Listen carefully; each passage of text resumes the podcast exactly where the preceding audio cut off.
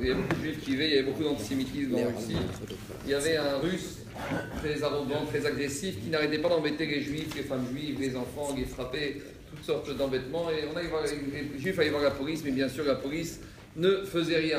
Et donc cette situation devenait de plus en plus embêtante, tellement qu'il y avait des juifs qui quittaient la ville et le quartier.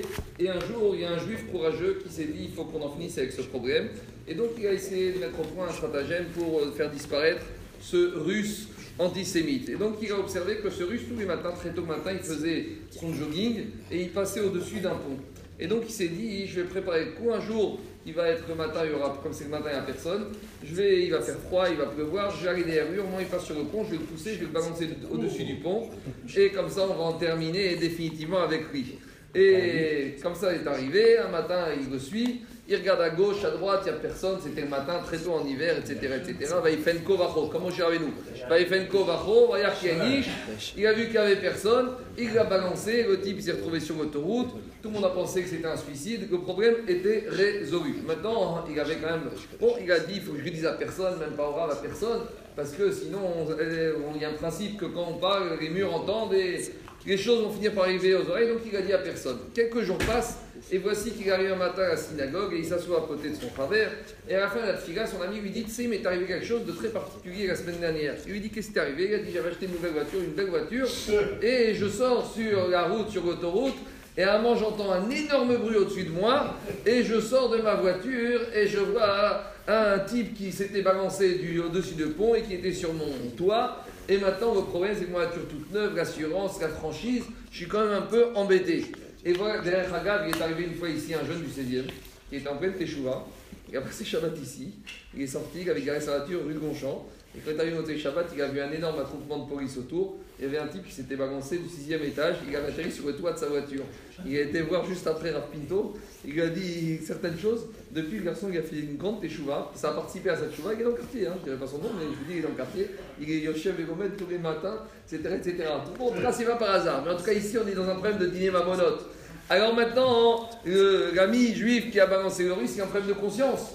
D'un côté, il ne peut pas raconter que c'est lui qui a balancé, mais d'un autre côté, il a de la peine pour son ami juif et il ne sait pas si Alfidine, il doit lui réparer. Alors s'il lui sort un chèque comme ça, il lui donne de l'argent, euh, il va lui dire Qu'est-ce que tu veux Qu'est-ce que tu veux J'ai pas besoin de ton argent.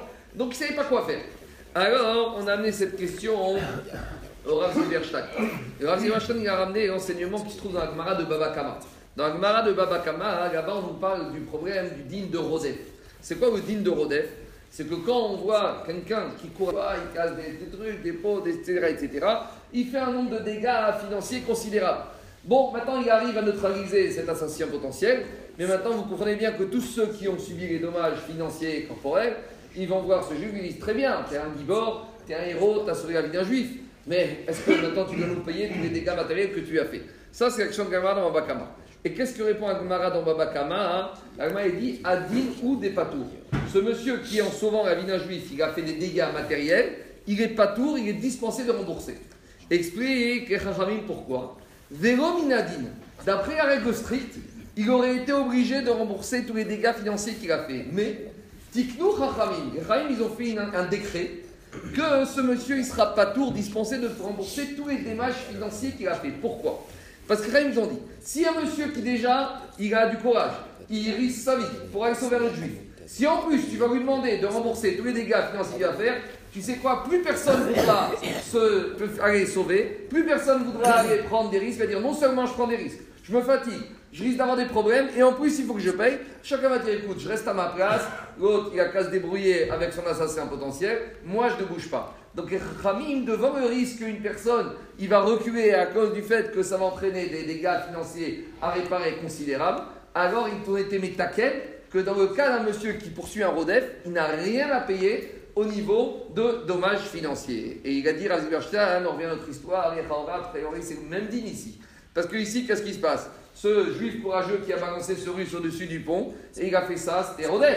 Parce que ce russe, c'était quelqu'un qui poursuivait, qui embêtait les juifs, qui les agressait. on ne sait pas ce qui aurait pu arriver. Alors même si maintenant, il a malheureusement, par son geste, défoncé la voiture, la nouvelle voiture, Midin Takan al il n'est pas tour de payer. donc c'est ça qu'il lui a dit, bien sûr, mais tu peux aller lifter mes Tadine, tu peux t'arranger, mais mes Ikaradine, tu n'as rien à rembourser parce que Rodef, il est pas tour midine mamonot, mi takanat. Maintenant, juste ce qu'il faut essayer de trouver, c'est le rapport avec la paracha de Bamidbar. Alors réfléchissez, mais Hashem demain, on répondra avec euh, la paracha. L'assurance tout ça. Et franchise, franchise. Manus. Pepe.